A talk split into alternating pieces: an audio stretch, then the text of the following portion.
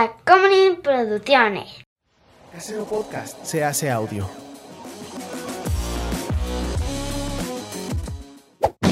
¡Chavos, banda! Hola, yo soy Juan José Correos y conmigo siempre está Chava. Y esto es Cine y Alcohol, Col, Col, Col, Col.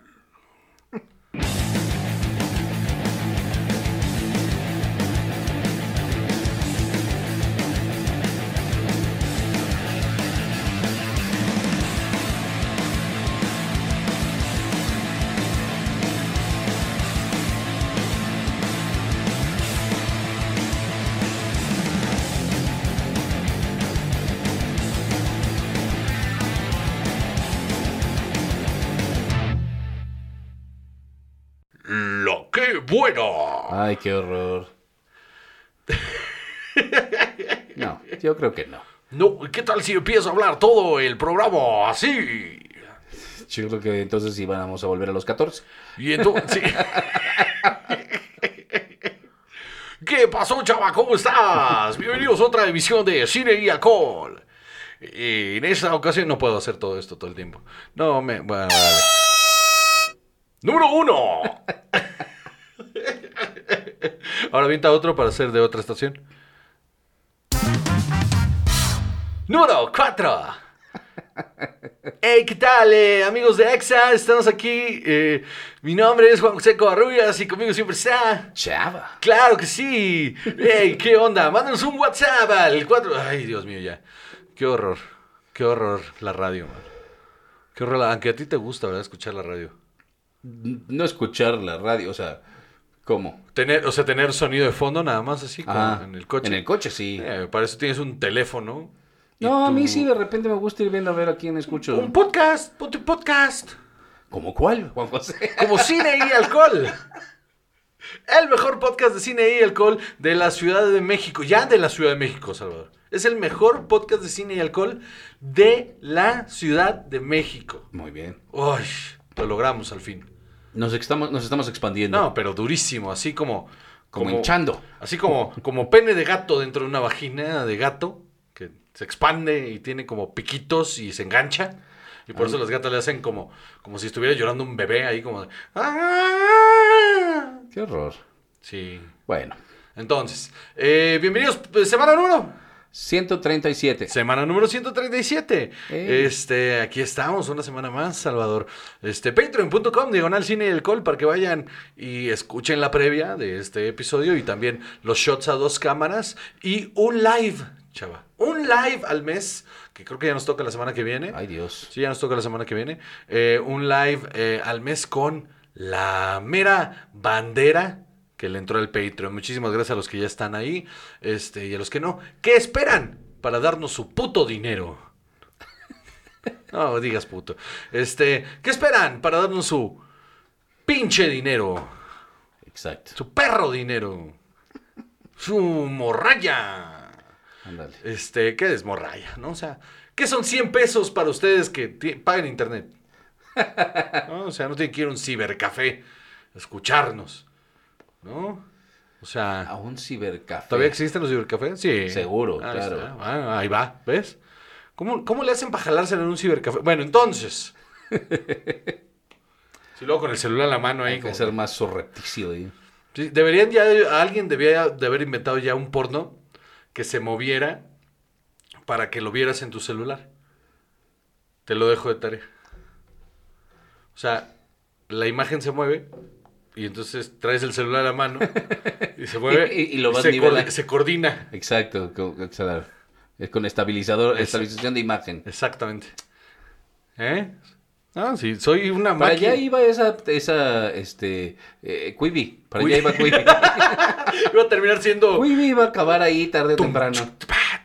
¿No? El Pornhub ahí de... Claro que sí. de- Les faltó vicio. les faltó visión. Porque si hubieran hecho, bueno, y Oye, porno, en, adultos, en- porno en, en vertical. y entonces te ahorras un problemón, ¿eh? Forrados de dinero. Y forrados es la palabra correcta. Muy bien. Vamos a pichar ese app. Vamos Este, a hablar un montón de cosas el día de hoy, amigos, amigas. Y, y esto- estamos probando algo que nunca había probado, Salvador. Nunca había probado. ¿Qué, probando, sí. qué vamos a tomar el día de hoy? Vamos a tomar una hidro... Síguenos en todas las redes sociales. En Instagram, Qué bajo. arroba Juan Joseco y arroba. Chava Muy bien. En Twitter, arroba Juan Joseco y arroba. Juchava. Y en Facebook, la página de Cine y Alcohol, donde no publicamos nada. Y pues muchas gracias a los 140, como ya dijimos antes. y este, ahora sí, ¿qué vamos a tomar? Vamos a tomar hidromiel Marvet. Ajá. Hecha en México. Es un fermentado de agua con miel, básicamente. Sí. Y te voy a leer lo que dice la botella. Eh, mira. El abuso de este consumo es... Marvet hidromiel, inspirado en el elixir de los dioses, para el deleite del paladar más exigente, que te hechizará por su efecto afrodisíaco, que estimula cada uno de los sentidos, llevando al éxtasis al consumidor. Elaborado con productos finamente seleccionados y de origen natural que combina el exquisito sabor de sus ingredientes con la calidad de su elaboración artesanal. ok. Marvet, espérame, ahí Ah, no, espérame. Marvet te brinda deseo, placer Ahora. y la intensidad de vivir una experiencia. Oye, ya no sé si me lo quiero comer o me lo quiero coger. Exacto. Este, muy bien, me lo trajo un, un respetazo para Adrián Bravo de Opuestos Podcast, que este es su patrocinador y ya le echamos un comercial. Este, a él y al patrocinador. Estamos haciendo todo mal. Genios del marketing, Todo cabrón. mal. Todo mal. Pero bueno, un, un abrazo sincero a, a ¿Tú Adrián. has probado hidromiel? Eh, Esta es la primera vez. Pues igual yo también. Esta es la primera vez. Lo puedo tirar al piso y hacerle more.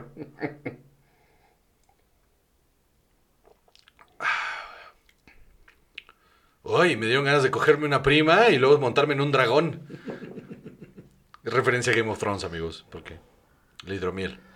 La hidromiel, es que sí, Tan, en esencia tan, es la misma bebida que en muchas eh, culturas, eh, sobre todo las europeas, Sí, me cuenta Dev justo que allá es muy normal tomarlo y que se, el de allá es mucho más dulce que este. Este no está dulce, está muy rico.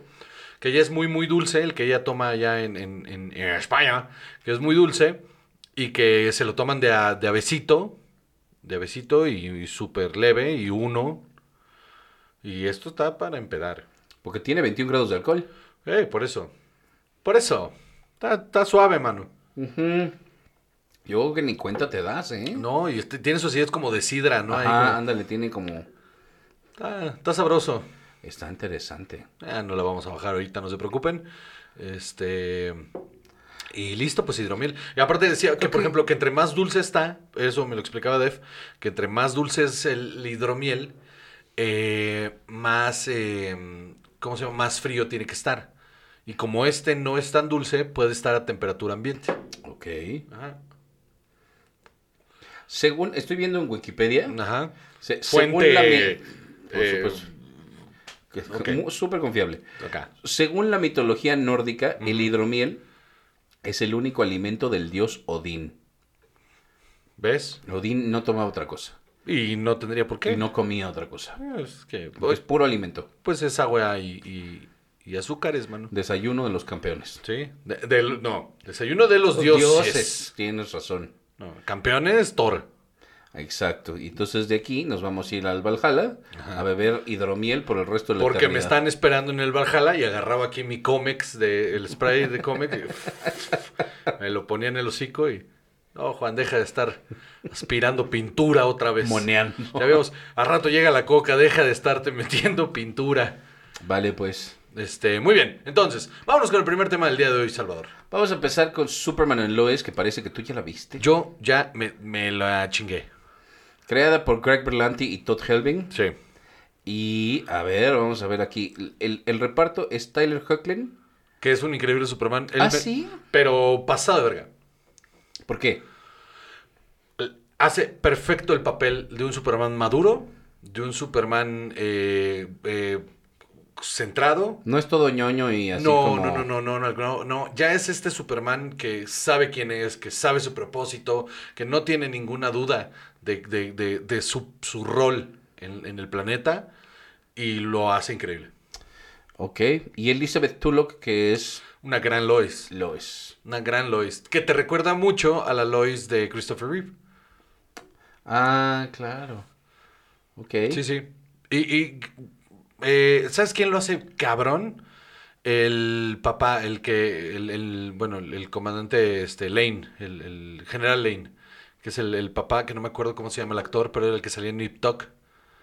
Este, Ahora te digo. que era el, el actor, que de los dos de Nip Tuck era como el, el medio serio. Es- Jordan Elsas, eh, ¿sí? Dylan Walsh. Dylan Walsh. Ya, General Sam Lane. Lo hace increíble, es el mejor actor de toda la serie. ¿Ah, sí? Pero cabrón. Los niños no son nada malos. Nada Lana malos. Lang sale y ese Manuel Criqui. Que mí Manuel me- Criqui lo hace increíble también. Ella me gusta mucho. Digo que Sí, es y buena se le nota la edad ya cabrón, ¿eh? Y sigue siendo un mujerón, pero... No, no, no, pero además siempre me pareció que tenía Es una muy buena actriz. mucha presencia en la pantalla, lo hacía y muy es bien. muy buena actriz. Ok. O sea, en Entourage era lo que más brillaba cuando, cuando las tres temporadas que, estu- que estuvo, lo hizo increíble. Y la neta, yo esperaba poco. Porque viene de Arrowverse. Ah, sí. o sea, Él es el, el- el Superman del Arrowverse. Lo que pasa es que después de Crisis on Infinite Earths, eh, para cuando llegamos a la- al evento de Crisis on Infinite Earths, eh, habíamos establecido que había la Tierra 1, que es donde pasa Flash, Arrow, este y no me acuerdo cuál más. Bueno, pero pasan en la Tierra 1. En Tierra 2 está el, el- el Flash de Garrick, que Ajá. es el Flash original. Este, y alguien más, que no me acuerdo. Y luego estaba la Tierra 34, que es donde sucedía eh, Supergirl, que es donde estaba este Superman. ¿Ok? En las otras tierras no había Superman. Ok. Eh, y luego Titans pa- pasa en tierra no sé qué. O sea, como que todos están en diferentes tierras. Incluso Birds of Prey, Superman, and- eh, digo, eh, Clark, eh, Clark and Lois, las aventuras de Superman, suceden en otra tierra. O sea, como que antes de, de llegar a la crisis, te explican que todas las series que han existido de DC, incluso las películas, suceden en tierras diferentes. Ok. ¿Ok? Entonces cuando llegamos a la crisis, se cruzan, se empiezan a, bueno, más bien, empiezan a valer verga un chingo de esas, de esos universos. Y entonces, ya antes, esta eh, Supergirl había cruzado a Tierra 1. Ya habían tenido otro crossover ahí. Y, y hasta ahí todo estaba medio confuso, pero bien, o sea, como que... Y entonces al final del evento, si no lo han visto, véanlo, está súper chido. eh, termina solo habiendo una Tierra. Se, se pegan todos los universos, se terminan siendo uno solo. Y entonces eh, muchos, eh, la gente no sabe que todo terminó colapsando y se convierte en Earth Prime. ¿Ok? Luego después nos enseñan que Batwoman existe en Earth 2. ¿Ok? Eh, que también está en, en HBO Max. Em, Ah, entonces ese es- sigue siendo otro universo que Sí, existe. pero según hasta ahorita en Earth Prime no o sea, apenas están des- redescubriendo que otra vez se están separando Ah, los ok. universos. Pero en este, lo que está bien interesante es que en este Earth Prime, cuando Superman y Lois eh, terminan regresando, resulta, cuando antes del, de, perdón, antes de la, del evento, tenían un hijo, Ajá. que era Jonathan Kent. Y cuando termina el evento, tienen gemelos. ¿Ok? Entonces ahora tienen gemelos que son adolescentes. En ese era un niño pequeño, ahora son adolescentes. Y uno de ellos empieza a presentar eh, poderes y se terminan yendo a, Can- a Kansas, a Smallville. Para ocultarlo. Y para ayudarle a, o sea, para que en un ambiente aprender. más controlado, eh, Superman le pueda ayudar a aprender. Entonces, tiene parte de drama adolescente onda Smallville, pero sin, sin las pendejadas de Smallville. Tiene parte high risk durísimos, porque aparte en la... Si, si la- si los reclutadores de, de los, de los cultos. Sí, pero una de las cosas importantes es que sí hay uno, que es Morgan Edge, que te lo explican, que no necesitas haber visto lo anterior para entender que él es el malo. Te lo plantean, este güey es el malo. ¿Por qué? No sé, pero es el malo. Cuando crece la, la temporada te das cuenta de quién es y los stakes se vuelven altísimos. Este. em, y uno, el, el que se supone, el que te presentan como antagonista al principio de la temporada, que se estaba poniendo de hueva, la neta, al principio, eh, termina siendo, y no es un spoiler porque se los juro que se ve de volar, o sea, si, si, si les gustan las historias de Superman, ese güey es Steel. Y me mama que hayan hecho Steel, porque no le habían hecho nunca el favor a Steel de ponerlo bien en la pantalla. ¿Quién es Steel? Steel es cuando muere Superman en el 93, 92, este, en la muerte de Superman, empieza como la Tierra se queda sin, sin Superman, empieza a haber un montón de o copycats o clones, o entonces empieza a ver, de hecho, después hay un evento que se llama este Land of Superman, o no me no, algo, no me acuerdo cómo se llama. Y uno de ellos es este este güey que se llama John Irons, que es un científico que se, que se pone un traje con un mazo, este, un traje de acero como onda Iron Man. Con ¿No un es esa mazo. la que hicieron con... Ah, eso voy, ahorita, a eso voy. Entonces, es un gran personaje que trae un estigma muy grande, porque en los 90, en lugar de, porque la idea en los 90 era hacerle una película de qué hubiera pasado si Superman se hubiera muerto. Ajá. Este güey se pone el traje. Eh, pero quitaron todo eso, entonces nomás terminó siendo una cosa horrible que se llama Steel con este eh, Shaquille O'Neal. Ok. Pero es un gran, gran personaje. Y lo hacen muy bien, lo, lo, lo, lo hacen muy bien en esta. Entonces la historia no está cursi, mano. Yo esperaba que fuera una cursilería. Cero cursi, súper bien hecha, súper bien contada la historia. Y la foto está impresionante. Los efectos visuales, que eso es una de las cosas más difíciles de lograr en algo live action con Superman, es que las cosas no se ven chafas. Y Claro. los CGIs de las peleas aéreas y todo eso, pues, increíble. ¿Y ya viste toda la temporada? Ya la vi completa. Está buenísima, chava, pero buenísima. Me enganché en el tercero. Le di los tres. O sea, como que en el segundo dije, "Ay, esto no, esto no va a avanzar y me va a cagar y esto. Y en el tercero da un giro completo y, y se vuelve una cosa hermosa. Aparentemente el actor de, de este Edge que dijiste, Ajá. eh, Adam Rayner, Ajá. hizo una serie que no le he visto y sabes que creo que va a estar bien mala, de El Santo. El Sí. Simon Templar. Sí, sí, sí. Ah, ¿Viste que van a hacer un reboot? ¿Sí? Van a hacer un reboot. Ay, Eh, para HBO Max. y quiero que salga Elizabeth Shue. No creo. De hecho, sí, en, en los comentarios, al porque alguien lo puso en el grupo de los 140. Ah, sí, claro, y sí le contesté, sí, cierto. Eh, y vale mucho la pena. Vean, de verdad, vean, vean Superman and Lois. Porque este estigma que tiene raro, bien ganado, ¿eh? En- en- en mainstream media Superman, que se lo ha dado la. que se lo ha dado las. eh, las malas representaciones en el cine. Ojo, que a mí me maman las películas de Richard Donner, pero sí es una representación muy ñoña de lo que realmente es Superman que pues es, es, es, es, es de muy teto esta, es que tienes que leer los cómics porque sí es muy diferente a como a la imagen ñoñiza ñoñísima que tiene la gente de, de Superman que no es así, hay un conflicto interno bastante interesante, bastante importante, que lo desarrollan muy bien aquí. Entonces, sí vale mucho, mucho la pena. Tiene su pequeña conexión con el Arrowverse. O sea, para recordarte que existe en el Arrowverse, pero sí se siente súper independiente.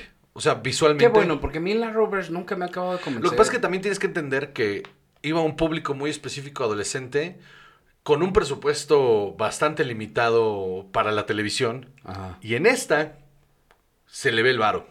ok. Se le ve el dinero, no solo en lo visual, sino en los guiones. Bueno, Entonces, hay- de verdad, véanla, véanla, que sí vale mucho la pena. está en HBO Max. HBO Max. Ahí la pueden ver. Perfecto, pero esta era de CW. Eh, no. Aquí- Mano, que lo estoy Bueno, sí, sí, sí. O sea, vale, pero es con dinero ya de. O sea, De- ya de HBO. ajá. O sea, es que es, es justo cuando se hace la transición. Ajá. Entonces le están apostando a llevarse el CW. Ok.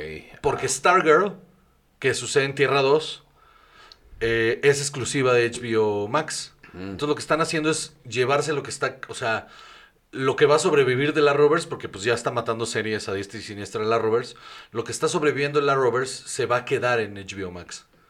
Entonces está bueno porque es varo. Ok, pues va. Entonces está interesante. Que por cierto sale Luke Wilson en Stargirl. Eh. Sí. Muy bien. Bueno, pues. Va, lo intentaré. Sí, lo intentaré. Y también Stargirl, tal vez- tal vez. Ok, bueno. ¿Qué Pasamos más? a lo que sigue. Eh, Soldados o zombies. Ay, chavo, por favor. Soldados o zombies es un Amazon Original. Sí, hombre. Y, y varias veces había estado ahí en mis recomendaciones de Amazon y híjole, quién sabe si quiero. Sí. Y el otro día estaba aburrido. Yo también. Y dije, va, lo voy a intentar. Al final es una producción mexicana que y estamos en este negocio, este, entonces hay que entrar. Por supuesto, por supuesto, y hay que entrarle. Y, hijo, mano, yo siempre, o sea, tal vez, tal vez lo haga, tal vez le dé otros dos episodios, pero normalmente, normalmente trato de darle varios episodios Yo le di serie. 15 minutos. ¿Tú cuánto le diste? Yo me vi todo el primer episodio. Yo le di 15 minutos. No pude. No pude. Y, Y- tengo mis razones, pero tú primero porque tú sí terminaste el episodio. Quiero, quiero ver eh, un par de episodios más. Otro día que no esté enojado con la serie, lo voy a intentar. Ajá. Pero no manches, no me gustó nada. Nada. Te voy a decir. Lo que yo vi es esto. Tiene actuaciones y actores de mucha calidad. Sí. Sin duda alguna. O sea, eh, Sergio Peris Mencheta, que es Alonso Marroquín, un narcotraficante. Que es un actorazo ese cabrón. Lo hace súper bien. eh, sale Lisa Owen y lo hace bien. eh, hay muchos, muchos actores que, que la neta están chidos. Ah, hay, hay este varios momentos que dices, ok, va, esto está interesante. Vi, aquí, o sea, te voy a decir a quién vi en el primer episodio. Eh, Steve Wilcox, interesante. A mí no me gustó. Eh, es que a mí, a mí no me parecen terribles, o sea, de verdad no. Alejandro Calva, como... Ah, pero Alejandro. Calvo es un, es un actorazo. Ajá, lo hace súper bien. Lisa Owen, bien. No en su mejor papel, o sea, siento que no lo luce, pero no lo hace mal. Eh, Jerónimo Best, que es el, el primo con el que está hablando, eh, él, él es bueno, él sabe lo que está haciendo, me queda muy claro. Pero si los diálogos no están mal, porque no están mal, la historia sí, está mal contada, nu- nunca me interesé, nunca me importó. Sí. Y, y- y tiene de repente algunas fallas que yo sé que vienen del presupuesto, o sea, que yo sé que vienen No, yo de- le echo la culpa al presupuesto. No. ¿no? O sea, bueno, yo siento así y digo, ay, es que quisiera que estuviera buena y no me gustó nada. Yo y creo que hay una verdad- serie de malas decisiones ahí. Ok, va. O sea, de, de producción. Ujú. De entrada, hace rato lo estábamos hablando en la pre- en- en- antes de empezar a grabar. Eh, yo creo que el speed, el speed, eh, bueno, más bien el snowball que se hace cuando cometes un error de producción y luego todo se trata de arreglar después, Ajá. cuando llegas a la sala de postproducción, tratar de parchar y enmendar cosas ahí como se pueda, ese es el error que tiene esta, esta serie. Porque Así se siente. yo llegué al minuto 15 y el minuto 15 lo que más enojado me tenía era cómo estaba, que el montaje era huevón. Porque pudiste haber hecho, contado exactamente la misma historia, pero mejor, mejor montada. No hay ritmo, ¿verdad? no. El ritmo está malo. Y estructuralmente hablando, si tú quieres man- mantener al público ahí, nada te cuesta. Porque aparte ya es un recurso súper normal en la televisión, es estar yendo y viniendo, mano. No, no se siente lineal. que haya este build-up de, de esta narra- narrativa paralela de estas cosas están pasando al mismo tiempo. No. no, no hay ningún sentido de premura, ni, ni, ni de que se y el, está y el error aumentando es- el... y el error más grande de eso es que ¿por qué contarla de manera lineal? Sí. O sea, todo lo de marroquí me lo pudiste haber dado a cuenta. O sea, me pudiste haber dado los stakes altísimos iniciando. Ya empezó este cagadero. Que parecía que eso era el opening. Pero, ajá, ¿para qué la escena del pastel? No, No sirve suma, para no nada. suma. No, no, no, Porque puedes dejar bien claro quién es este personaje sin hacer todo eso. Es más, ¿sabes qué? Lo cortabas antes. Hubo un momento que aparte tuve que explicarle a Dev que lo caché en chinga y ahí se pudo haber quedado. Que cuando el güey va entrando, se pone el reloj. Y cuando se pone el reloj, eso es todo lo que necesitabas. Porque me dijo, ¿por qué un preso se pondría el reloj? Y le dije, Porque, porque es Don, Alonso don Verga. Marroquín. Porque ese es Don Verga. Sí, claro. O sea, el hecho de que se, Se, ponga pone el Rolex, además, ¿no? Cualquier cosa. Don sí. Verga. Sí, porque no puedes tener esas cosas, punto. Y, el, y mira, ahí está el detalle, la sutileza, mano. Pero luego cortas una escena sin sentido, larguísima, de un pastel y que el primo. Que no y la luce verga, nada. No, no, se ve hasta chafa. Ajá. Se ve hasta chafa. Porque sientes como que te faltan extras, ¿no? Ajá, También, así sí. de, bueno, y esta cárcel que tiene 14 Y reos y entonces ya. nosotros somos mexicanos. Así que se jodan los gringos. ¿Para qué? Sobra. ¿Para qué? Ese Sobra, porque eso lo no pudiste, nada, ¿no? lo pudiste haber explicado. No necesitabas el discurso, lo pudiste haber puesto en acciones. Entonces es un montaje huevón. Mm. Porque se pone el reloj. Ve como, como yo hubiera hecho esta escena. No sé si está bien o está mal, pero es como yo lo hubiera hecho. Sí, sí. Se pone el reloj, cortas a un, a un, este, a- al pasado. Ajá. Y el güey, eh, en- con unos güeyes que tiene sometidos, y les hace el mismo speech, pero más contenidos. Y resulta que son- todos son agentes de la DEA. Ajá, está Unos güeros. Está ejecutando güeros. Y les da el mismo speech, pero contenido. o matando güeros de una vez. O sea, sí, pero, ¿sabes? Sí, sí, claro, por supuesto. Y entonces ya me, ya me enseñaste quién es y a qué, y a qué, hasta qué extremos llega. Y regresas a la cárcel, donde todo se está yendo a la verga, y luego de ahí vas a, al laboratorio, el experimento sale mal, no necesito toda la, pre- la premura de, y es que entonces el porquito, y porcito, y porquito, no, a la verga, llegas directo al, llega la, la, la comandante ahí a decir, a ver qué pedo con esto. Sea, el experimento no sale, no te esperas más, el puerco se levanta, Ah, sí, larguísimo, eso también. Ahí mismo, el puerco se levanta y dices, ok, aquí hay algo. Cortas otra vez a la cárcel, se escapa. La escena de sexo pa, de los pa. policías que los van a llevar, nada, no sirve para nada. Es que a eso voy. Todas esas cosas se pudieron haber contado de ida y venida, en diferentes lapsos de tiempo, en un, en un mucho más rápido. Hubiéramos Claro. llegado a la acción más en chinga para que me enganchara porque yo quería ver zombies contra soldados y narcos y... O sea, eso era lo que yo quería. Ya, ya va a ser una mamada. En mi cabeza era, va a ser una mamada. sí, Pero no mames, está verga el concepto. eso nunca nos ha detenido para ver nada, por pero supuesto. está verga la idea. Sí. Narcos contra zombies que son soldados. A Está huevo. chido. No está mames, chido. a huevo. Sí, sí, sí, sí. Pero verga, güey. Verga, 15 minutos y no había pasado nada. Y dije, ya sé para dónde va, ya sé qué va a pasar y la quité. El CGI del primer zombie Y bajando de la fue, montaña. y ese fue mi primer, híjole, mano. Me emputó muchísimo. Porque aparte me dijo Def, en ese momento me dijo, bueno, pues también hay que pensar en, en, en los presupuestos. Y le dije, es que no, es que no, mano. No hay excusa para que un artista de, de, de CGI en este país, ha- o sea, esto lo puedo hacer yo. Nada más tienes que hacerlo bien los tracking points de por dónde va a caer, porque aparte es, es una toma abierta. Sí, súper. Y súper chiquito. No necesitas detalle. Solo necesitabas que rodara bien por la textura de la montaña. ¿Qué tan difícil, y lo digo en serio, qué tan difícil es Para una persona que hace esto profesionalmente, además. seguir la Claro. textura de la montaña? Sin duda. Le valió verga, rodó por otro lado, o sea, rodó sin... Sí, sí, sí, sí, sí. no sí. tenía sentido. Y se ve chafa. Se le ve que está flotando. Y entonces cuando se ve chafa, yo ya no quiero. Claro. Porque que- si no puedes lograr ese CGI, entonces cuando tengas algo más, un close-up de efectos especiales, te vas a ir a la verga. Y cuando llegamos a los puercos, se fueron a la verga. Y eso está chafa. Eso es chafa. Sí, Y son problemas de producción. sí.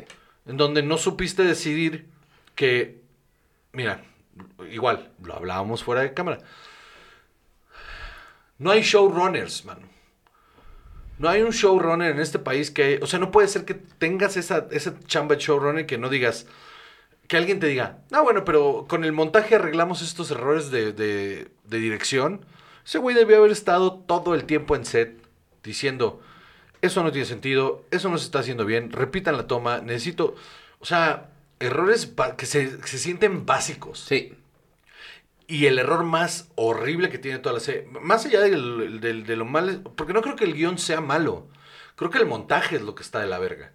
O sea, el montaje está de la super verga. El guion no debe estar malo. Tal vez la- el planteamiento de los personajes no es malo. Eh, eh, te, te digo, están bien, están bien hechos, están bien construidos, bien por los actores.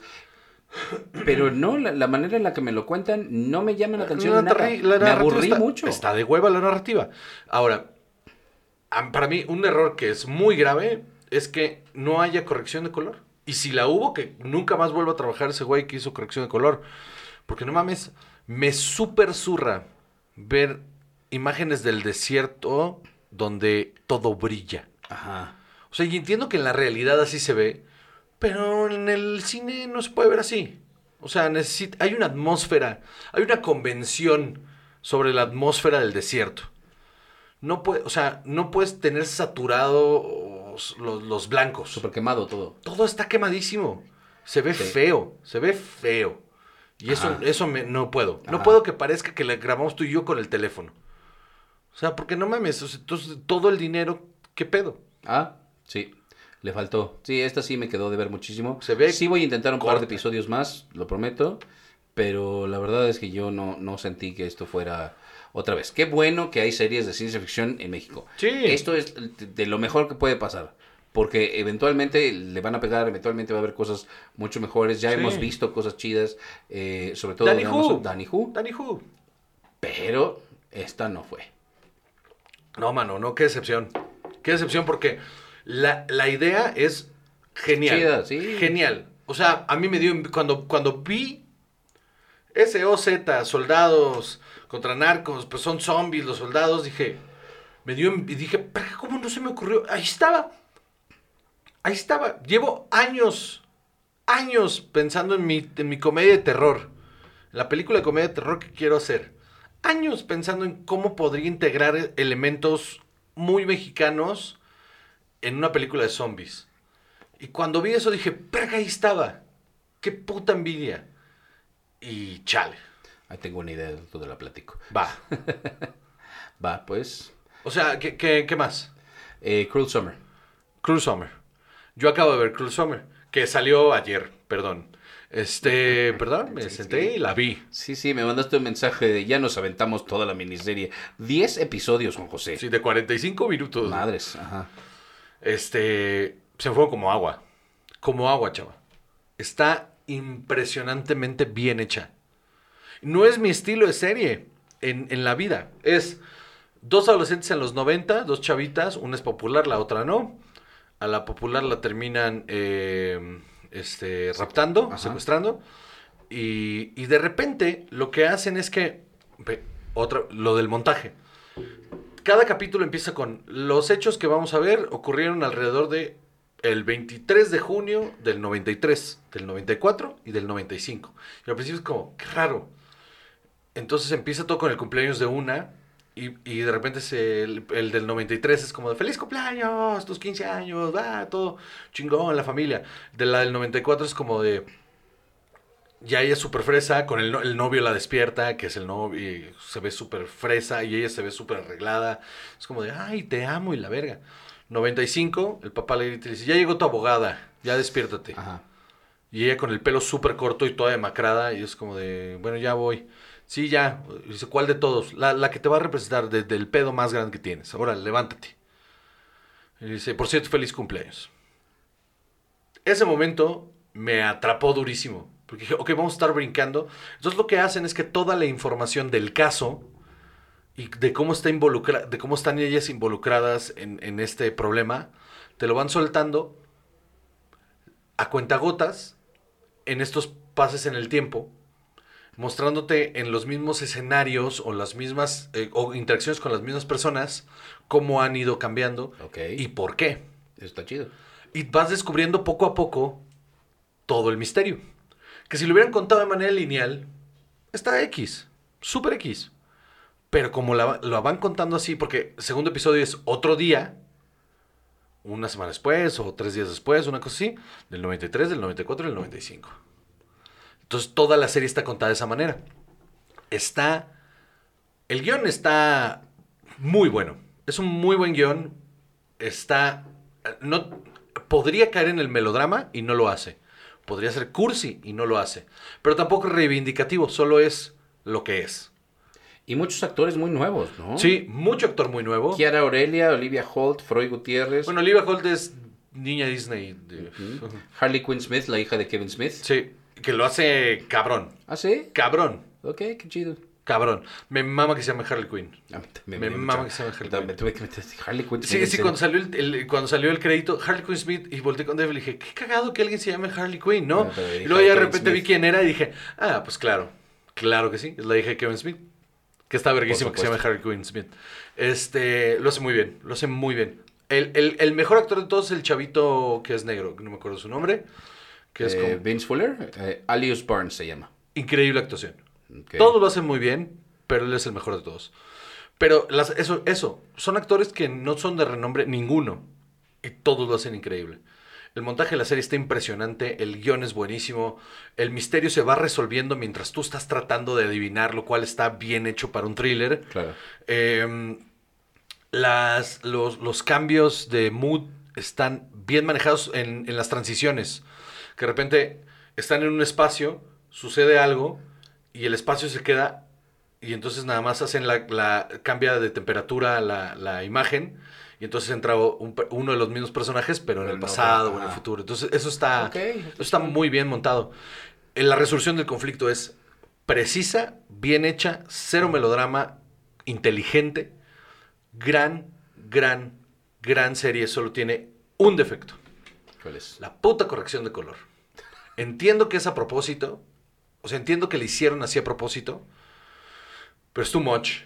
O sea, el, el- el- el 93 es todo colores. eh, es muy. eh, es muy cálido, pero demasiado cálido. Entonces todo es ámbar. Eh, el 94 es muy. eh, se empiezan a apagar los colores. Se ve muy como viejón es la menos la que menos me conflictó de todos, pero la del 95 todo gradualmente, de episodio a episodio se va volviendo más eh, eh, más oscura. Entonces empieza a perder color y solo los colores muy brillantes son los únicos que se ven. Todo lo demás se ve muy blanco y negro y no fui nada fan. Me distrajo bastante. O sea, la historia es lo suficientemente buena para que no me sacara. Ya. Pero si el guion hubiera estado tan bueno, esas esos correcciones de colores me hubieran sacado muy cabrón. Pero vale mucho la pena. Mucho, mucho la pena. Salvador. Ok, la intentaré. Por favor, vela Si para te la aventaste en un día, porque la verdad es que tampoco es tanto estilo eso. No, es que eh, eso es- no es lo mío. Yo veo un capítulo y me aguanto. No, no, no, el atascado soy yo. dos, Y, güey, no, pu- no la solté. No, la estaba tan enganchado con la historia, con los personajes y con el desarrollo del montaje que de verdad no la pude soltar. Y fue, el final es súper satisfactorio. Entonces, eh, véanla, está en Prime, es, eh, es original. La acaban de soltar el, el viernes. Estaba en Hulu, ajá. Eh, ah, ¿es de Es de Hulu? Hulu, sí. Mm. Ah, pues mira, pues la están soltando como eh, eh, Primary. No es cierto, no como original, la están soltando como exclusiva. Ok. Este. eh, sí, dale una oportunidad y la hablamos. Porque sí, Producida por Jessica Biel. sí, es una de las eh, productoras ejecutivas. Ok. Vale muchísimo la pena. Muy bien. muchísimo. Muy bien. ¿Algo más? Nada más. Pues vámonos un pinche corte a la verga, ¿ok? Perfecto. ¡Corte a la verga!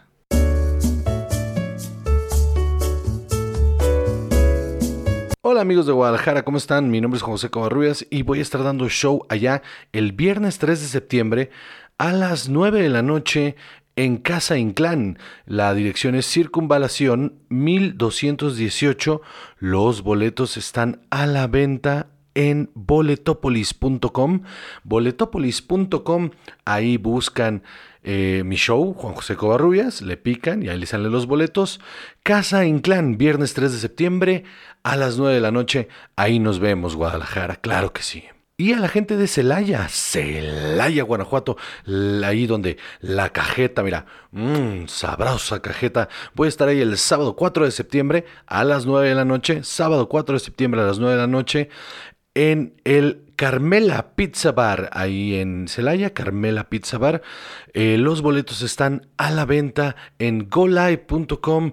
Juan José Covarrubias en Celaya, golive.com. Y ahí voy a estar, sábado 4 de septiembre, en Celaya a las 9 de la noche, mi show de stand-up en Carmela Pizza Bar. Ahí nos vemos, Celaya. Bye.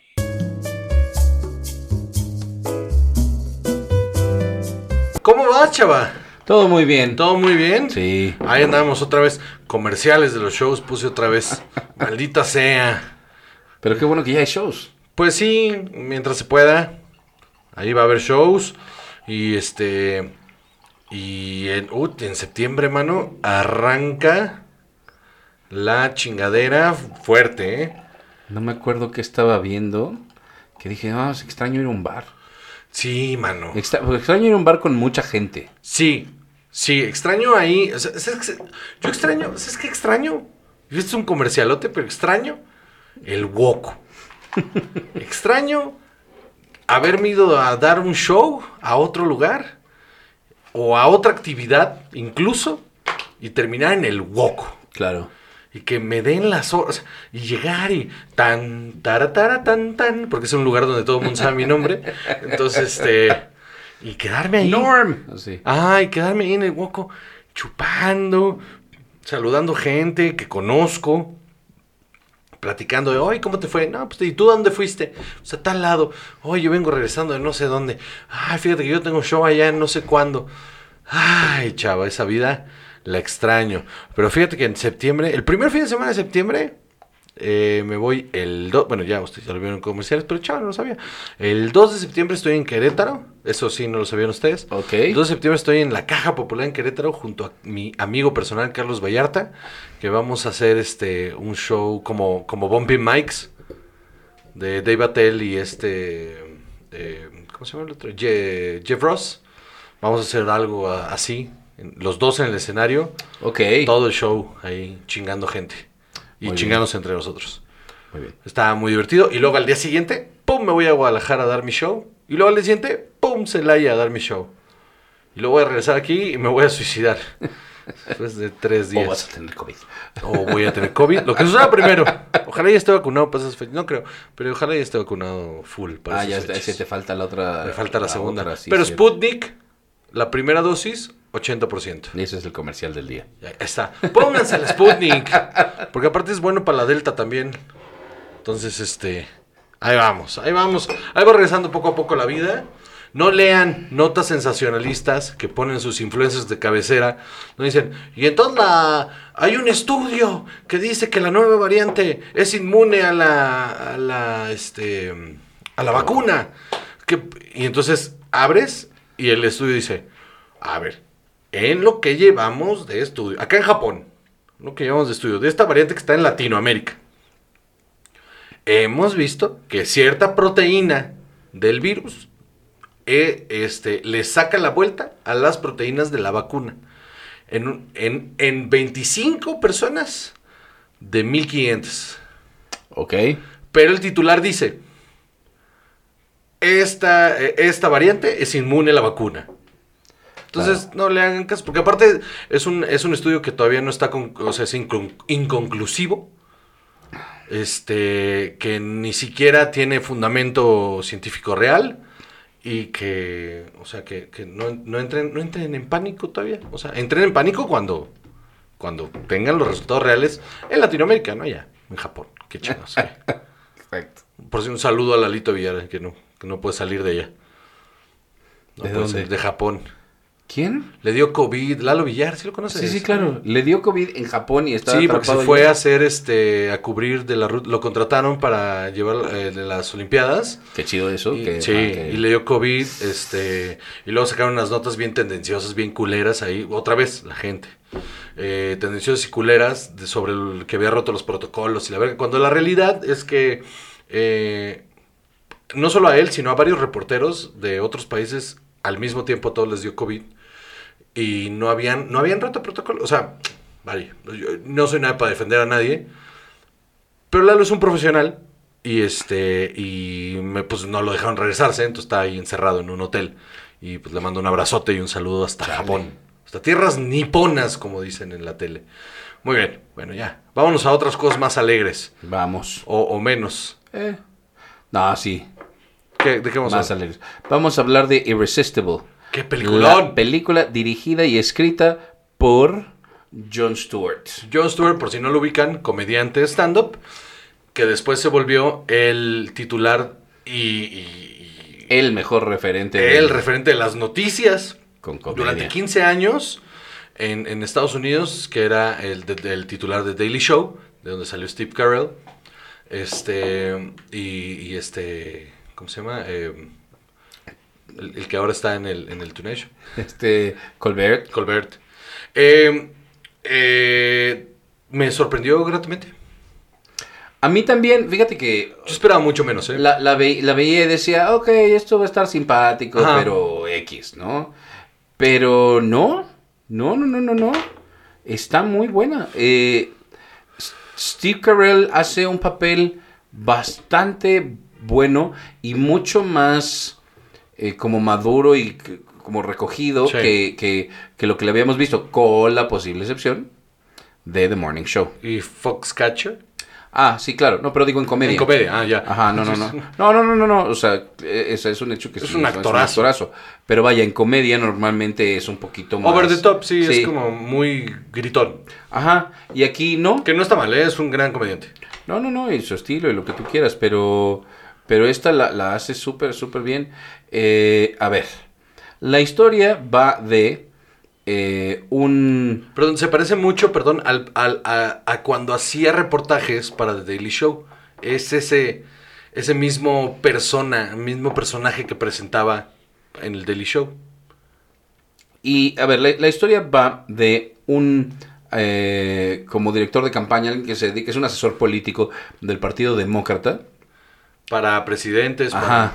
Que están buscando, pues, eh, reivindicar un poco el lugar de los demócratas entre eh, el- la gente que vive en eh, las áreas rurales de Estados Unidos, que son tradicionalmente republicanos, sobre todo en algunos estados. Hay algunos estados que de repente varía, ¿no? Eh, uno de ellos, les dicen los swing states, uno de ellos es Wisconsin, y eh, están buscando candidatos y están viendo a ver qué le pueden meter, ¿no? Todo arranca porque él pierde las elecciones de, De Hillary. de Hillary Clinton.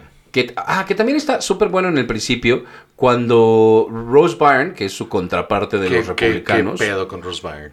Con eh, él, eh, los dos están siendo entrevistados y están hablando Dando el mismo speech. dando el mismo speech y diciendo es que nosotros, pues ustedes se van a tragar todas las mentiras que les digamos, es que eso creo que está muy inteligente, porque te tardas un momento en decir, espérate, ¿qué está diciendo? Y lo que te queda claro es, mira, lo que estás viendo es el subtexto Sí. de este tipo de entrevistas. Sí, no, es- o sea, no están diciendo la, no están diciendo las palabras textuales que dijeron en la entrevista, están solo dándote el subtexto, lo cual está súper bien hecho. Me pareció brillante, me Sí. gustó muchísimo eh, esa El decisión. montaje de los, de los créditos iniciales es para que te ahorres un montón de historia.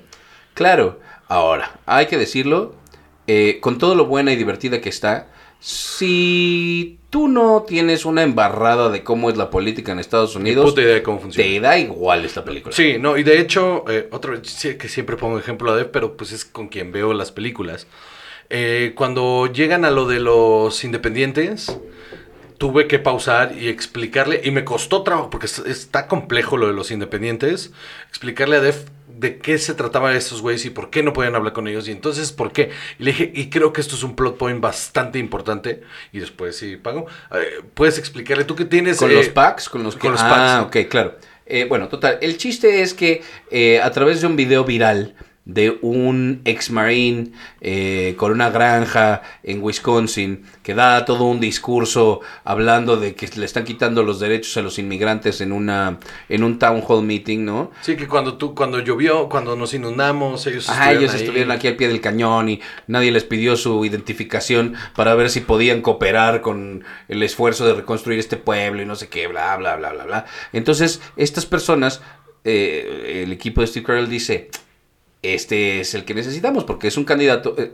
que representa los valores de los demócratas, pero en realidad en su perfil es un republicano hecho y derecho. Sí. ¿No? Entonces esto es lo mejor porque esa es la mejor manera de atraer a ese lado hacia acá. Ahora, una cosa que a los que a nuestros escuchas en Estados Unidos pues lo tienen aterrizadísimo, pero mucha gente en México no no no lo no lo tiene tan claro. Este, eh, pues no nos escucha, pero entre ellos Chumel Torres, este que en Estados Unidos es la derecha contra la derecha, Ah, sí. pero es la derecha extrema y la derecha. Ajá. Y luego están a los que ellos les llaman socialistas, que son centro derecha. Sí, claro. O sea, en Estados Unidos no existe ni por asomo la izquierda. Una izquierda real. O sea, no, no existe. No, hay- no hay concepto de izquierda. O sea, eh, entonces, en, este, en esta idea, cuando, cuando, justamente cuando lo plantea Steve Carell, el, el personaje Steve Carell, lo que está diciendo es, es que este hombre tiene todo el perfil de alguien con unos valores de extrema derecha, pero se ve más liberal. pero su discurso es Su liberal. discurso es más liberal, que liberal sigue siendo derecha Sí, sí. es ser liberal es centro derecha, que nunca les mientan sus, sus, este, influencias de, de- de cajón. Ser liberal es ser de derecha. Y entonces, tenemos esto. eh, empiezan a armar la campaña y todo eso, y llega un punto en el que tienen que empezar a, re- a recibir donaciones. Aquí en México no se puede que los No, candidatos imagínate. reciban donaciones directas del público. No existe eso.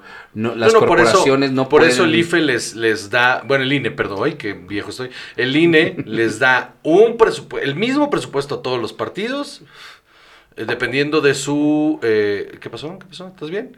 Este, de- de- eh, corrígeme, porque igual aquí estoy diciendo mamada.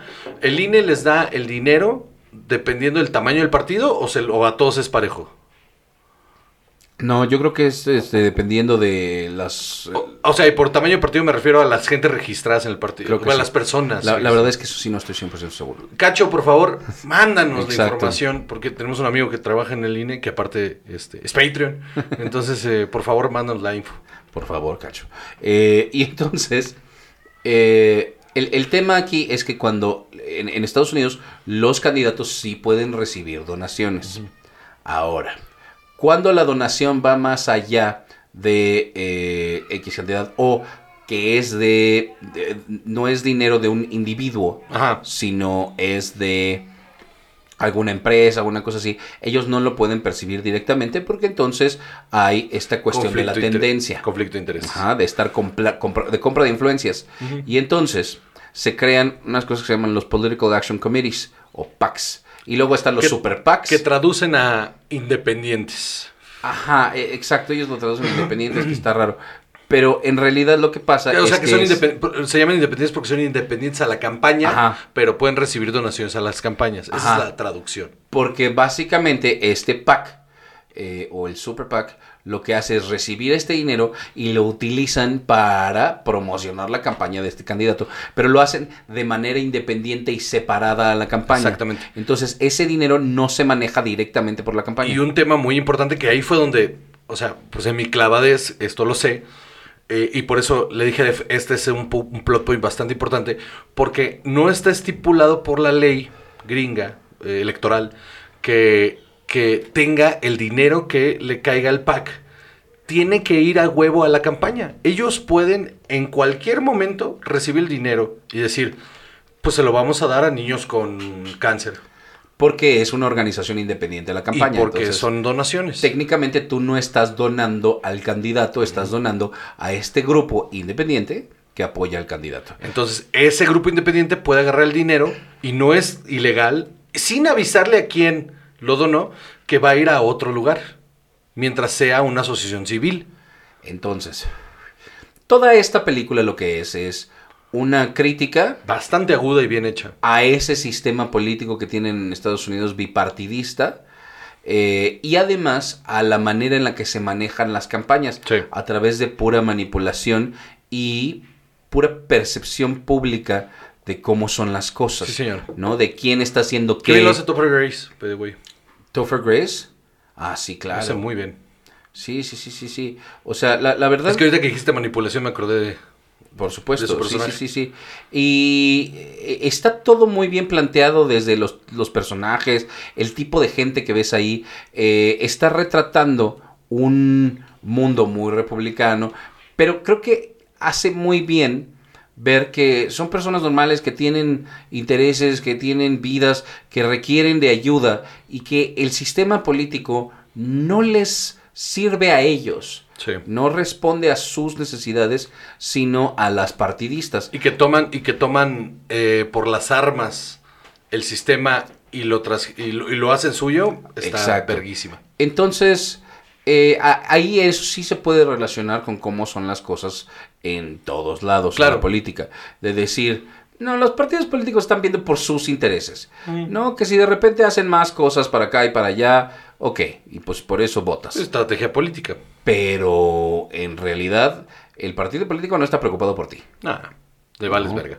Y eso, y eso está muy bien reflejado y es muy chistosa, mano. Es una película muy chistosa. Yo creo que mi chiste favorito de todos es cuando que lo plantean primero cuando enseñan qué pedo con la tecnología de, de cómo saber qué, cómo direccionar la información a cada área de la ciudad para entregarle los panfletos que necesitan. Verga, cuando lo de las monjas. un núcleo de mujeres de X edad, que en edad reproductiva, este, solteras, ¿no? y Eh, entonces... Todas interesadas en, en control, en, en- en control natal. Ajá. Y entonces les mandan unos panfletos de que el gobierno va a pagar todos los anticonceptivos y entonces por eso, o sea, los demócratas van a pagar todos los anticonceptivos y entonces por eso hay que votar demócrata. Pero resulta que es este un, Un convento. entonces las monjas se Como está planteado el chiste, súper chi- súper bien hecho. Y el güey, el donador este que, que ya no se puede ni mover, que lo... Verga, qué cagado está eso. Claro, porque son estos multimillonarios que lo que están haciendo es comprar influencias, o sea, punto. Sí, marcadísimo. para- marcadísimo. Entonces, eh, e- esa crítica está muy bien hecha y a través de las actuaciones de Steve Carell, Rose Byrne, Chris Cooper. Chris Cooper. Chris Cooper es excelente Sí. actor. Me está encanta siempre. Sí, es siempre, muy bueno. siempre, siempre. Siempre, siempre entrega. Cuando tiene que ser el loco maniático, ese loco maniático. Cuando tiene que ser adorable, lo es. O sea, es multifacético, Sí. es un actorazo. Sí, sí, sí, sí. Y por ahí tienes personajes chistosones, ¿no? Los Mikes están simpáticos. Will Sasso, este, que es un actor de comedia bueno, pero lo hace bastante bien Ah, pero aquí. los Bikes lo hacen muy bien, sí. sí. Ajá.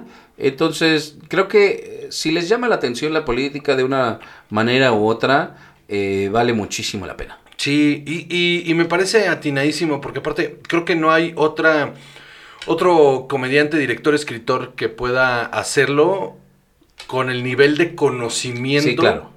que Jon Stewart. Sí, sí, sí. O sea, o sea, si Louis Black fuera director, guionista, esta hubiera sido una película para él. Pero es claramente una película de Jon Stewart, se le ve en todos lados las opiniones políticas de Jon Stewart. Y lo más valioso creo que es el, el- la, la escena postcréditos. La escena postcréditos, porque justo cuando, como que Dev al final de la película me dijo, es que esto no, ¿por qué?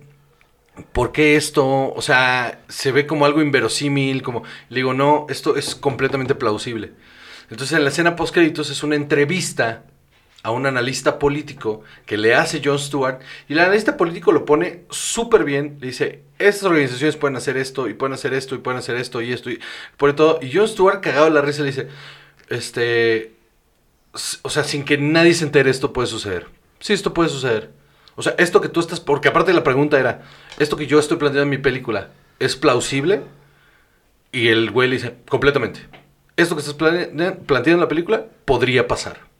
Ajá. Y eso está cabrón. Sí. Porque es un gran cierre. Sí. Para no dejar duda de que el sistema está rotísimo. Sí. Gran película. Gran película. Fui muy, muy fan. Me agarró por sorpresa. Yo esperaba que nomás fuera como sátira política, como menzona. Ah. Que estuviera como o la de- mamona, también aleccionadora, y no lo es. No, sa- ¿sabes cuál? O sea, que me, que me divierte mucho. La de Will Ferrell con este eh, Saf Galifianakis. Pensé que iba a ir por ahí. Ah. Que no está mala, solo es tontona. Pensé que iba a ir por ahí. Porque, o sea, tiene Porque unos es como mo- muy en tu cara y esta tiene twist. y Sí, tiene... unos momentos ahí como de, de repente cuando va y se coge a la esposa, así como de, solo por chingar. Es como, this is too much. Pero esta es on point. Sí. Y está muy, muy buena. Vayan y veanla, está en HBO Max. Eh, tiene sello de calidad, cine y alcohol. Que es este, un- el vampirito del Bacardí. Va. ¿Va? Ok. Sello de calidad así, ¡pah! Vampirito del Bacardí. No voy a poner, porque nos van a, o sea, hay que poner ahí paper, no, y no lo voy a hacer. Pero este, sí, no, porque hay que poner que es, y no es promoción. Entonces, este, tomen con responsabilidad. Eh, este, sí, mano, porque luego, bueno, la gente piensa que, entonces, bueno. Entonces, ¿qué sigue? The Suicide Squad, Juan José. Ya la vimos. No, no fuimos al cine a verla. Les soy completamente honesto, íbamos a ir al autocinema, que dijimos, ok, no nos vamos a ir a meter una sala, vamos a ir al autocinema. Y la verdad, todas las funciones que en la investigación, todas las funciones estaban, que, que no estaban hasta Santa Fe, estaban dobladas al español. eh, o en horarios en los que no ajá, se podía. no se podía. Entonces, tomamos la decisión de poner la peli en un- con un VPN. Pues sí. Y, y yo creo que fue la mejor decisión que he tomado esta semana. ¿Qué te pareció la película? A ver. James Gunn, escrita, dirigida por James Gunn, Y, y escrita por James Gunn. escrita por James Gunn. está bien divertida. Y además, esto sí es, pu- pues, lo que te prometía Suicide Squad la vez pasada. Se, sien- se siente con mucha cautela. Tomen esto con cautela. Se siente como una película de Marvel. Sí, Pero me gusta que tiene identidad DC. Sigue siendo violenta, sigue siendo oscura, sigue siendo mucho más adulta y agresiva. mucho más que- sí, claro. agresiva. Respeta la paleta de colores del universo del DCU, lo cual me parece súper bien. Pero verga, qué divertida está. Porque además tiene muchas sorpresas. Parecía este ensemble movie que decías, voy a tener eh, 327 actores en escena, todos importantes, ¿no? Este... Yo sí, yo sí, yo sí vaticinaba que los iban a matar a todos uno por uno. Pero Pero sí, spoilers, por cierto. a mí lo que me... ¿eh? Ah, pues sí, no mames. O sea... O sea, si alguno de ustedes ha leído de Suicide Squad, sabe que todos mueren. Todos mueren. Y eso, eso es algo que, por ejemplo, la, la versión de este David Ayer en- Les dio miedito. Se siente anticlimático. Como que le echaron demasiadas ganas a que todos fueran amigos. Y eso no está chido. Y acá, eh, eh, a la verga. Sí, sí, claro. Ahora, eh, yo quiero empezar por, lo, por algo negativo. Dale. No es negativo, pero me hubiera gustado. Y entiendo por qué no. Pero me hubiera gustado un, un poquito más, poquito más de backstory de los que se iban a quedar. Sí. O de todos para que fuera como free for all. Porque fue un free for all. Ajá. O sea, por, por ejemplo, una de las muertes no la esperaba. Una de las muertes y dije, gracias. Porque todas las demás las vi, o sea, todas las demás sabía que iban a pasar, solo no sabía en qué momento.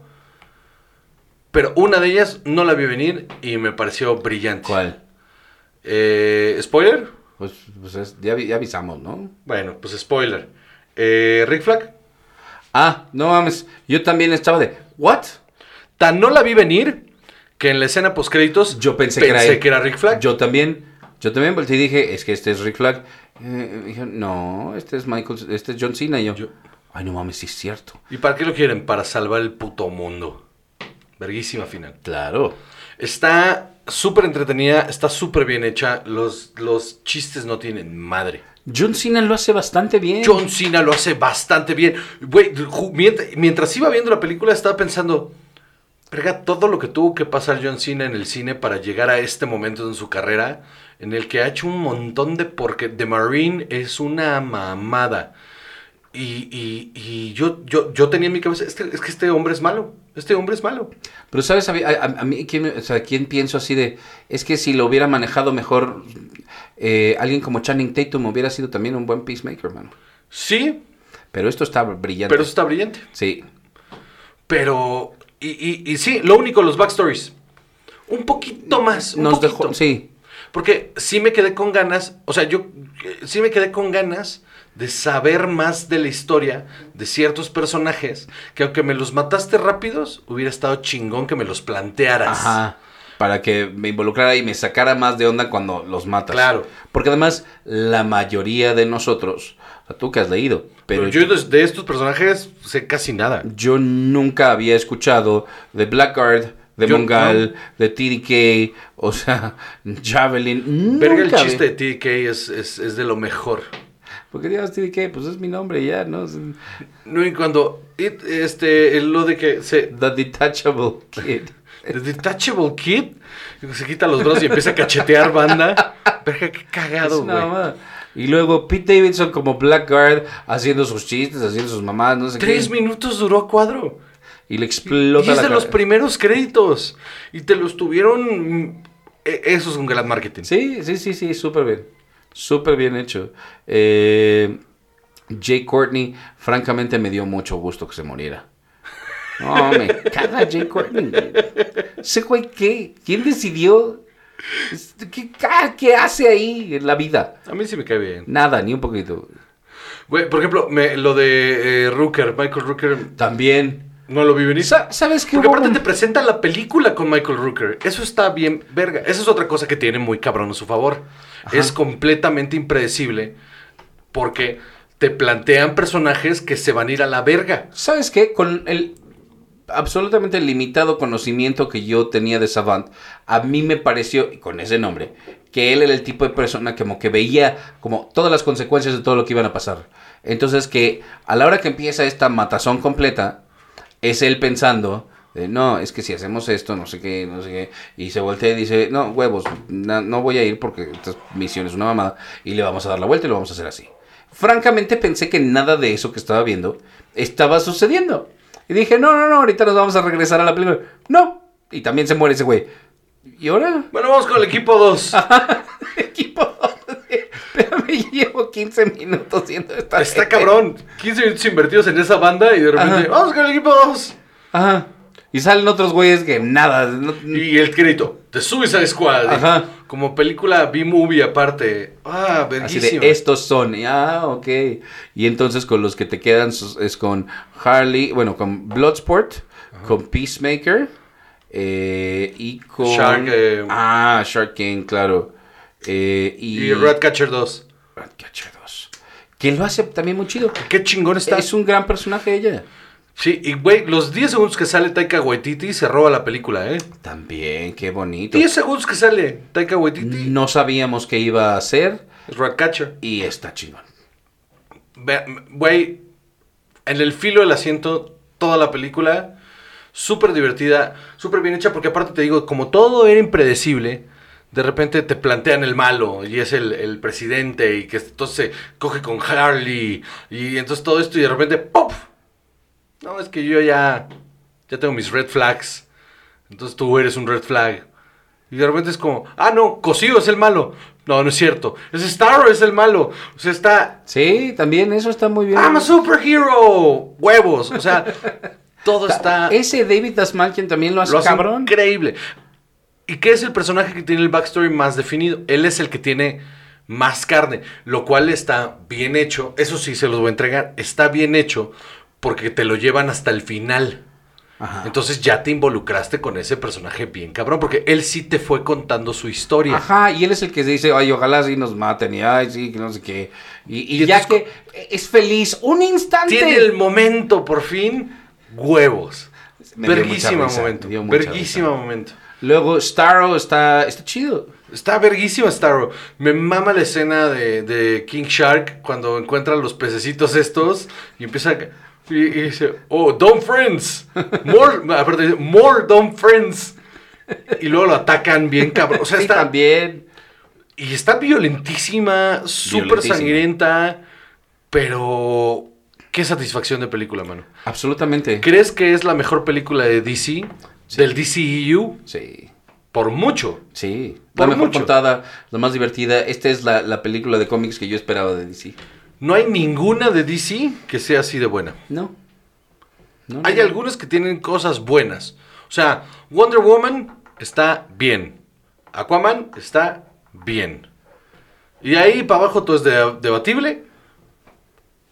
Pero esta es buena. Sí. Esta es buena. ¿Sí? Y le está yendo de la verga en taquilla, ¿sabías? ¿Cómo crees? La gente no está yendo al cine, mano, a verla. Porque la están esperando en HBO. Yo creo que sí. Y en Estados Unidos la gente la está viendo en... De hecho, ya se acabó el deal. Ya se acabó el deal de HBO Max de, de que te van a sacar una, una película de los estrenos eh, simultáneos. Adiós. En Estados Unidos. ¿Por?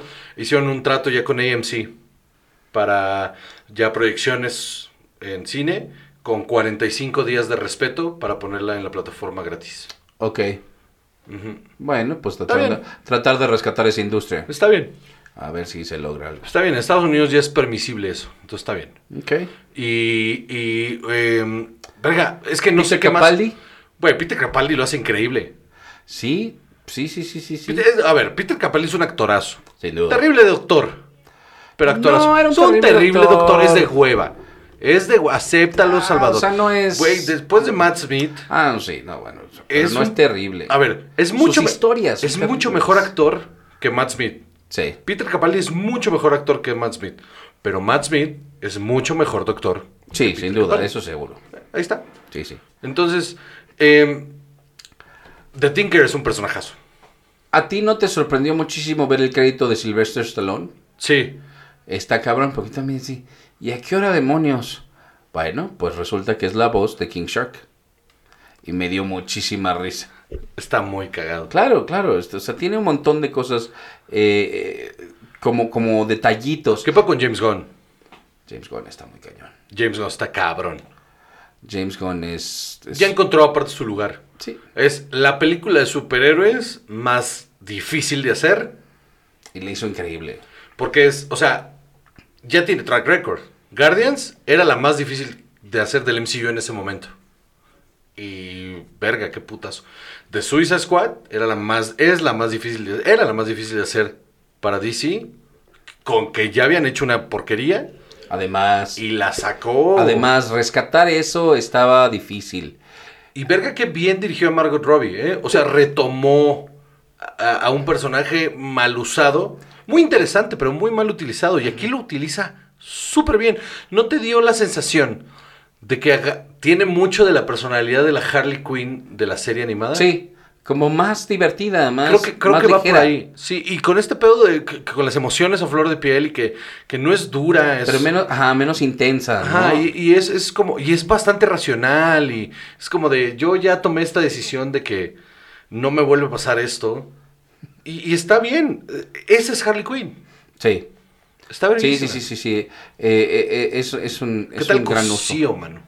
Lo hace muy bien. Cosío lo hace increíble, con ese acento colombiano que saca, que está muy cagado, está muy ch- Claro. No, no, no, no. Yo me, me divertí mucho, me dio mucho gusto por él también, ¿no? Claro. O sea. Es uno de los eh, mejores actores mexicanos que hay. Y, y- y qué bueno que se note, porque además sí se nota en la pantalla. No es un villano cualquiera, no es el latino que pasó por ahí, un No, general. no, no, con- no, no. No, es un. O sea, está. Y eso está chingón. Los efectos visuales están en su lugar.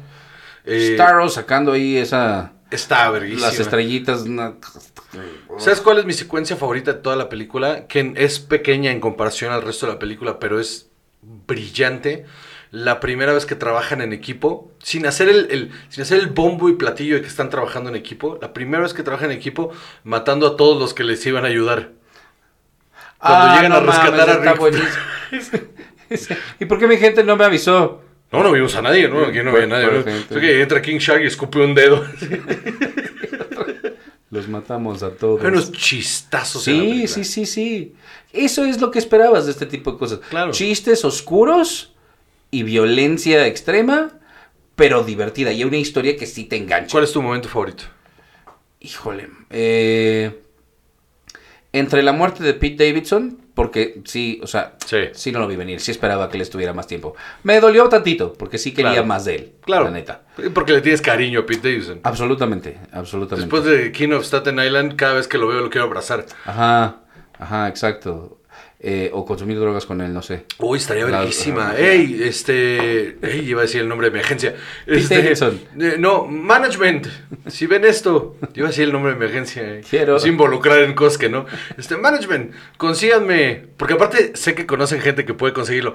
Entonces, consíganme una sesión de drogas con Pete Davidson. Me súper urge. Un ácido con ese güey. Uf.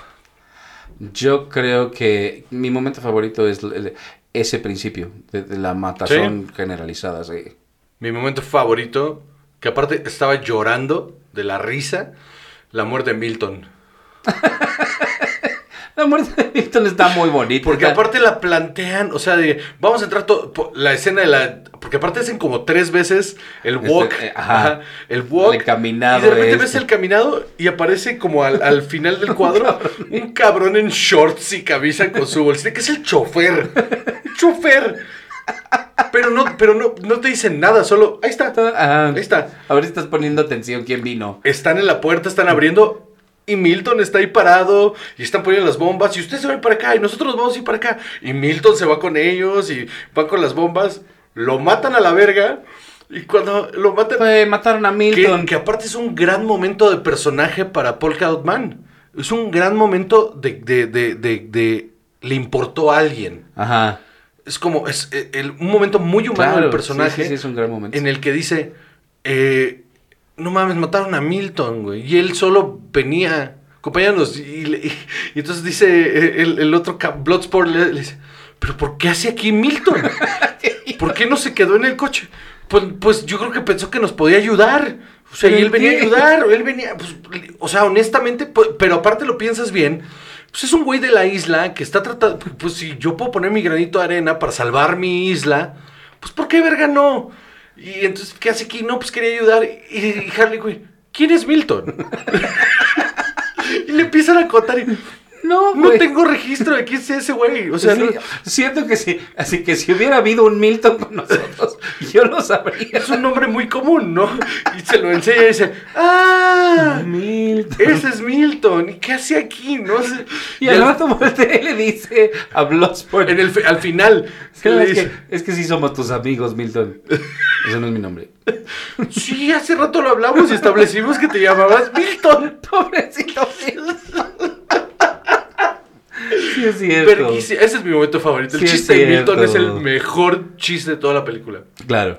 Tiene unos muy buenos, pero el de Mil... O sea, por ejemplo, al principio cuando... Cuando The Whistle cae de pan, todos caen y cae de panzazo y se ahoga porque nadie les dijo que no sabían nada. Porque nadie les avisó y todos se voltean a verle. Y aparte, el rolling gag de eso es cuando con con Bloodsport de repente, que ¿sabían que este güey es- le tiene fobia a las ratas? Y es como, ¿por qué nadie me avisó? y lo pusimos en un equipo con alguien que controla ratas. Y luego, ay, mira, le caíste bien, te que está dando una hoja. ¿Y yo qué voy a hacer con la hoja? La No, rata también está simpática. Sebastián es un personajazazo. Esa, esa, esa rata me está saludando. Sí. ¿Por qué? Pues porque es amigable. Perquísima, güey. Pero ahora, a ver, ¿qué sigue sin Rick Flag, mano? Está interesante. Ajá. Porque aparte creo que Margot Robbie dijo que ya... No, no, pero esta es la parte importante.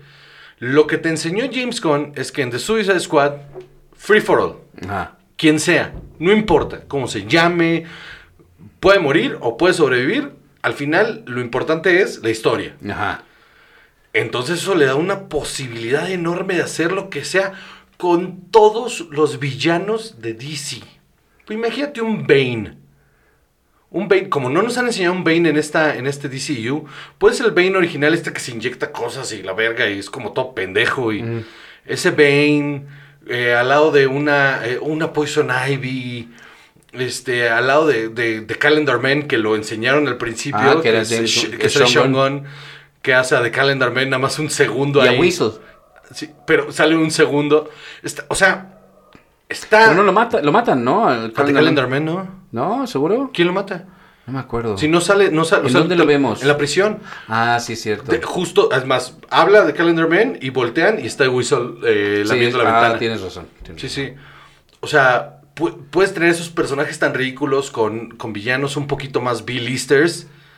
Tiene unas interacciones verguísimas. Y lo que sigue es que cual- al que pongas. Ahora, sí quiero decir, Viola Davis, esta me gustó menos. Esta Amanda Waller me gustó menos. A, a mí creo que es- cumple su objetivo. Y eso es importante. No tiene que brillar ella. Y eso es importante aquí. Que ella no brille. Y, y, y, y luego también como que estuvo raro eso de y le dan un batazo y todo eso. y- Siento que los stakes estaban en el momento como para decir estamos cheering. O sea, Ajá. no lo vi mal. Ajá, Pero, como entiendo. que se queda un poco colgando. Para Te- mí te- se quedó te entiendo, te entiendo. Y, ajá. Ahora, creo que el siguiente importante aquí es Peacemaker. Sí. O sea, es Peacemaker porque aparte ya sabes que él va por la misión. Le vale verga, él va por la misión. Entonces es muy importante tener un personaje principal que sea ese porque es tu antagonista y tu principal al mismo tiempo. Ajá. Puede ser las dos cosas. Y entonces puedes agarrar, mira, soñando, el, el guasón de Jared Leto y le das la satisfacción a la gente de verlo morir a cuadro. Claro. Hoy sí es cierto. O sea, puedes agarrar a cualquiera Ya, Juan habla a, DC que te que me den esa película. Ahí andamos en pláticas. Para otras cosas. Con otra gente que no tiene nada que ver con HBO Max. Pero, o tal vez sí, no sabemos. No puedo decir nada. Porque no tengo nada. Entonces, muy bien. muy bien. Porfa, véanla. Sí, vale muchísimo la pena. Vayan a que les dé COVID al cine si no quieren pagar un VPN. Porque yo también he pagado un VPN. Este, si no quieren pagar un VPN, vayan y que les dé COVID en el cine. O Va- el autocinema. Vale la pena el COVID por esta película. la- no, no es cierto. Vayan al autocinema. Hay, hay funciones en los, en los diferentes autocinemas en, en la Ciudad de México y seguro en los que hay en provincia también debe haber funciones. Vale muchísimo la pena. Muy bien. Gran película. ¿Eso es todo? Eso es todo. Pues muy bien. Semana número. 137. Semana número Ah. 137. Recuerden que ya estamos en el canal de, de Chavos. ¡Chavos! Banda! No me sale. Estamos en el canal de Chavos. Chavos Banda. banda. Más o menos. Se así. salió muy fresa, mano. Ay, sí, ya sé. Eh, bueno, estamos en el canal de Chavos Banda, la gente de YouTube. No me va Ah, a salir nunca. A los Patreons, eh, la semana que viene, sábado a las 6 de la tarde, un, un, este, un live exclusivo por ustedes. Si Sí, quieren entrar a ese live, patreon.com, diagonal sin alcohol. Nos vemos en la siguiente. Mi nombre es José Cabarreros y conmigo siempre está. Chava. ¡Adiós! Esto es sin alcohol.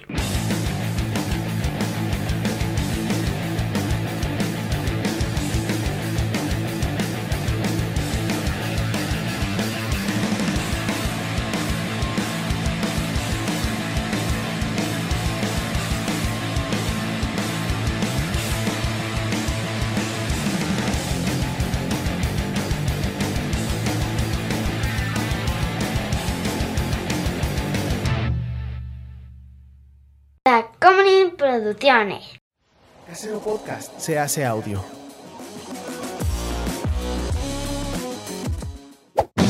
¡Chavos, banda!